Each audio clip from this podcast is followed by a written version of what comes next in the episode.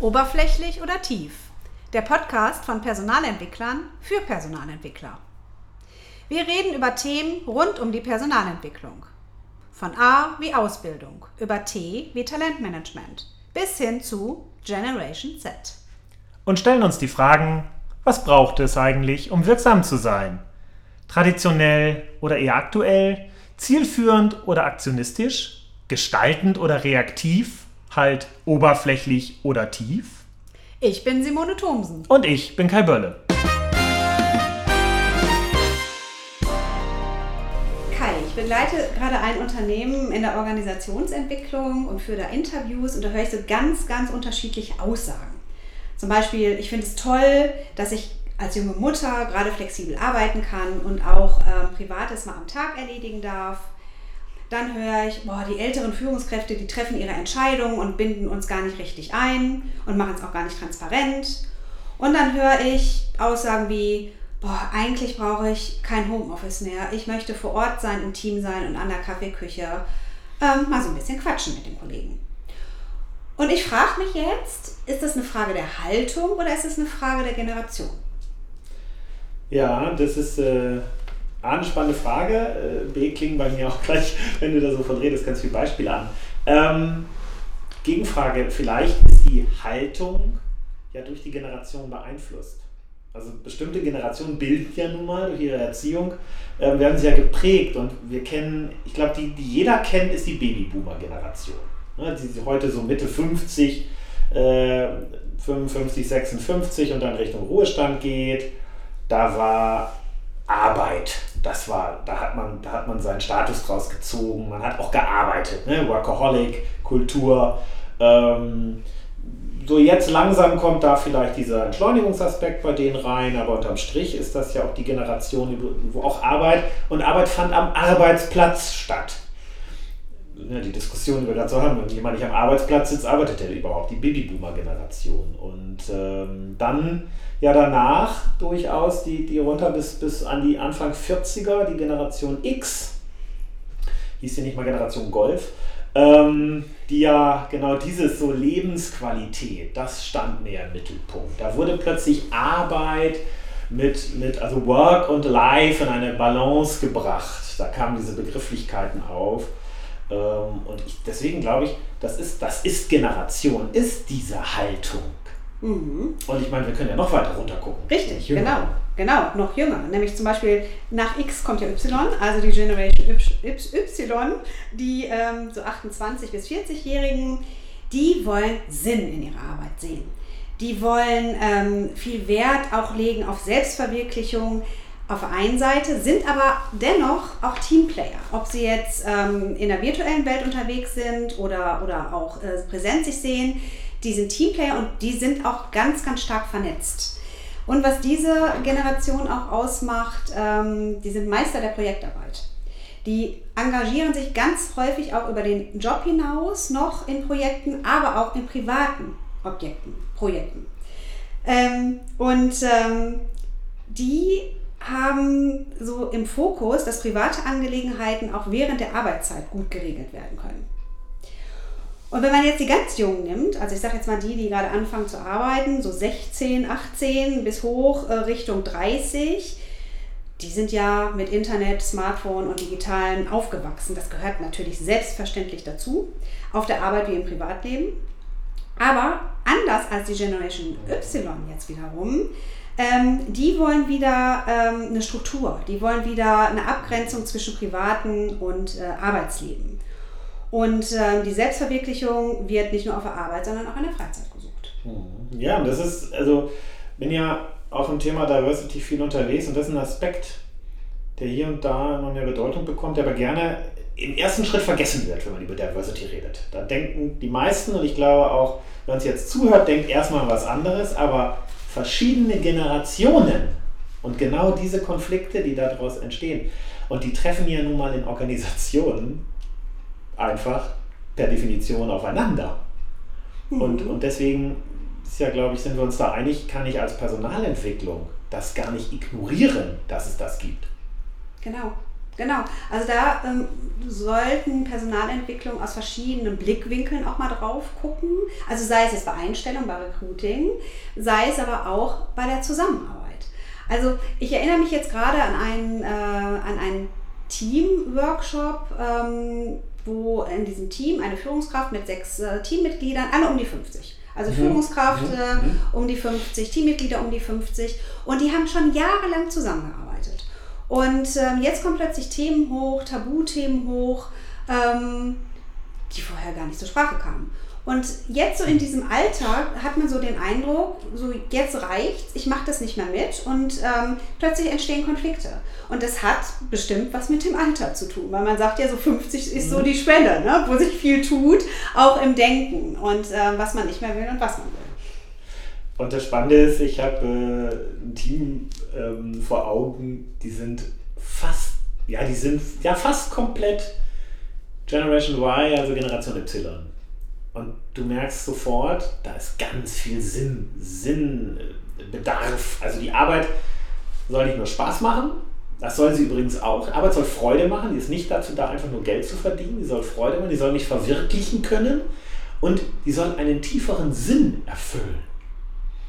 Und äh, das dann in einer Organisation, wo die von dir beschriebenen auf den Führungspositionen und Schalthebeln sitzen. Mhm. Da kannst du diese Konflikte fast also greifen. Die kannst du, die, die, die sind, da, da merkst du richtig, da liegt auch der Casus Knacktus. Und äh, da, hat eine, da hat die Personalabteilung das überhaupt nicht auf dem Schirm gehabt, was da passiert, dass jetzt ganz viele, also die expandieren in bestimmten Bereichen gerade und brauchen neue Leute. Und natürlich werden das junge Leute, weil es auch vom Thema her so ist, was da gerade, was für, für ein Kulturwandel damit reinkommt. Ähm, und jetzt fragt man sich, macht die Führungskraft was falsch? Was passiert da gerade?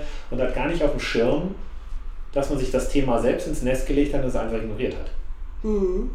Wobei die Führungskräfte eine ganz besondere Rolle spielen, finde ich. Ähm, ähm, dass ähm, ja, auch ein Teamgedanke da bleibt. Also nehmen wir mal mhm. zum Beispiel ähm, ein Team, da sind ältere, also Babyboomer-Generation und auch die jüngeren äh, dabei und ähm, die Älteren, Älteren sagen, ja gut, also wir arbeiten natürlich, bis das Projekt fertig ist, bis die Arbeit fertig ist und auch noch bis in die Abendstunden und am Wochenende. Weil so sind sie es ja gewohnt. Ne? Ähm, Leistung, Arbeit, Geld verdienen. So. Die Jüngeren sagen sich aber, ja gut, ähm, äh, ich gehe auch jetzt mal in der Mittagspause eine Stunde joggen oder ähm, ich verteile meine Arbeit ganz anders. Und da könnten natürlich Konflikte entstehen. Oh. Und ähm, da sollte das Team und auch die Führungskraft Augenmerk drauf legen, gerade in den Generationen, die anders denken. Und man kann so viel Nutzen ja eigentlich daraus ziehen. Ne? Und zwar nicht nur diesen, häufig wird ja, ich finde, das abgedroschenste Argument ist ja, der ältere Mitarbeiter lernt die Technik vom Jüngeren. So, das ist ja durch aber auch, ähm, was, kann der, was kann der Jüngere, also wenn ich diese Generation Y, kann ja auch durchaus mal lernen, manchmal muss man vielleicht die extra Meile an Arbeit gerade gehen. Manchmal ist Disziplin und Pflicht auch wichtig. Und der Babyboomer könnte ja auch mal lernen, es gibt auch ein Leben neben der Arbeit, was ihm ja vielleicht übrigens ab 50 auch hilft, mit dem nahen Ruhestand besser klarzukommen. Also tatsächlich steckt da ja ganz viel drin, wenn die Generationen es schaffen, das, was sie super können, mal zu bündeln und eben nicht, das passiert ja so häufig, weil es irgendwie auch ignoriert wird, das Thema, ne? so abwertend aufeinander zu gucken, sondern auch zu sagen, was ist meine Stärke, was habe ich eigentlich gelernt und kann das gut. Und dann eine Führungskraft, die das ausmoderiert, wäre natürlich super. Aber mhm. mindestens eigentlich eine PE, die das Thema auf dem Schirm hat. Ja, weil ich glaube, ja, es gibt natürlich die Selbstreflexion der Menschen, die das selbst vielleicht erkennen. Aber ganz ehrlich, wenn wir ja so unterwegs sind äh, in Firmen und in Teams, ist es eher selten die Selbstreflexion, sondern es braucht eine Begleitung. Die ist bei der Generation Y teilweise sehr stark, aber schon so stark, dass ich manchmal denke, ein bisschen weniger tut es jetzt auch. Also da, da wäre dann so ein Babyboomer wieder, wieder gut, ne, der dann mal sagt, hallo, reicht jetzt, wir können wir eben wieder arbeiten, genau. können wir wieder reflektieren. Genau. Ne? Und die ergänzen sich super, nur die müssen es auch wissen, dass sie sich ergänzen. Ja. Und ähm, ich finde ja äh, dann, ähm, so wie du es gerade sagtest, moderiert oder Workshops oder wie man das auch immer nennt, das auch besprechbar zu machen. Wer ist eigentlich ähm, in welcher Generation zu finden. Warum tickt wer wie? Was sind unsere Chancen daraus? Was entstehen aber auch gerade an Konflikten daraus? Ähm, das wirklich, ich finde, in einem Workshop besprechbar zu machen, mhm. ist eine gute Idee. Ja, und wir, wir, sprechen ja auch viel von New Work und wo ich als PE auch schon äh, eine Herausforderung habe. Und woher kommt es denn? Es kommt ja von diesen Haltungen, New Work. Das, darüber reden wir ja übrigens erst seit der Generation Y mit Team, Vernetzung, offene Strukturen, nicht mehr so hierarchisch. Ähm, klassisches Generationenthema eigentlich. Von daher auf deine also Haltung gleich Generation. Ja, das, ist eine, das, ist eine, Prägung. Und das auszugleichen, ähm, das finde ich, ja, finde ich eine Kernaufgabe durchaus als Personaler. Vom Recruiting beginnend, dann nehme ich doch auch die Signale vielleicht schon auf und merke, hui, was, was, was passiert da? Ne? Was, was, was bringen die mit, die ich jetzt gerade die Jüngeren einstelle, reinzuspielen und dann in der gesamten Personalentwicklung zu sagen, was müssen wir da jetzt mit machen? Müssen, wie müssen wir Führungskräfte vorbereiten, begleiten? Wie müssen wir Teams auch von der Seite begleiten? Haben wir da Angebote? Haben wir das Thema irgendwo auf der Karte? Wissen wir, dass diese Vielfalt wichtig ist, dass sie da ist und wie wir sie steuern? Hm, genau. Und was das Thema Führung angeht, ähm, gibt es schon einen Unterschied zwischen Babyboomer-Führungskräften und Generation Y-Führungskräften. Und ähm, wenn ich jetzt mal so reingucke in Teams, die ich so begleitet habe, also die Babyboomer-Führung ist nicht mehr die gefragteste. Also es ist ja jetzt gefragt, Vertrauen zu geben, Selbstorganisation ja. zu fördern und nicht unbedingt immer auf der Führungsebene die Entscheidung zu treffen. Und auch das ist wieder, ähm, es hat was mit Führungskultur auch zu tun, mhm. ähm, was eine Personalentwicklung ähm, gut begleiten sollte. Ähm, ja, und das hat was mit Kultur des Miteinanders zu tun. Mhm. Sind ja meistens noch die Unternehmen so geprägt, dass an den Führungsspitzen die Babyboomer sitzen. Mhm, genau, ja. genau, weil die haben ja diese Leistungsorientierung, ja. ähm, auf jeden Fall arbeiten, arbeiten, Workaholic und auch Kar Karriere machen. Und ähm, das haben die Jüngeren heute gar nicht mehr. Also wenn ich mal so, so reinhöre, ähm, viele wollen auch gar keine Führungskraft mehr sein. Das stimmt. Na? Oh ja, das, das, das ist ein ganz spannender Aspekt bei der Geschichte und da muss ich ja auch gucken, ähm, wie reagiere ich da drauf.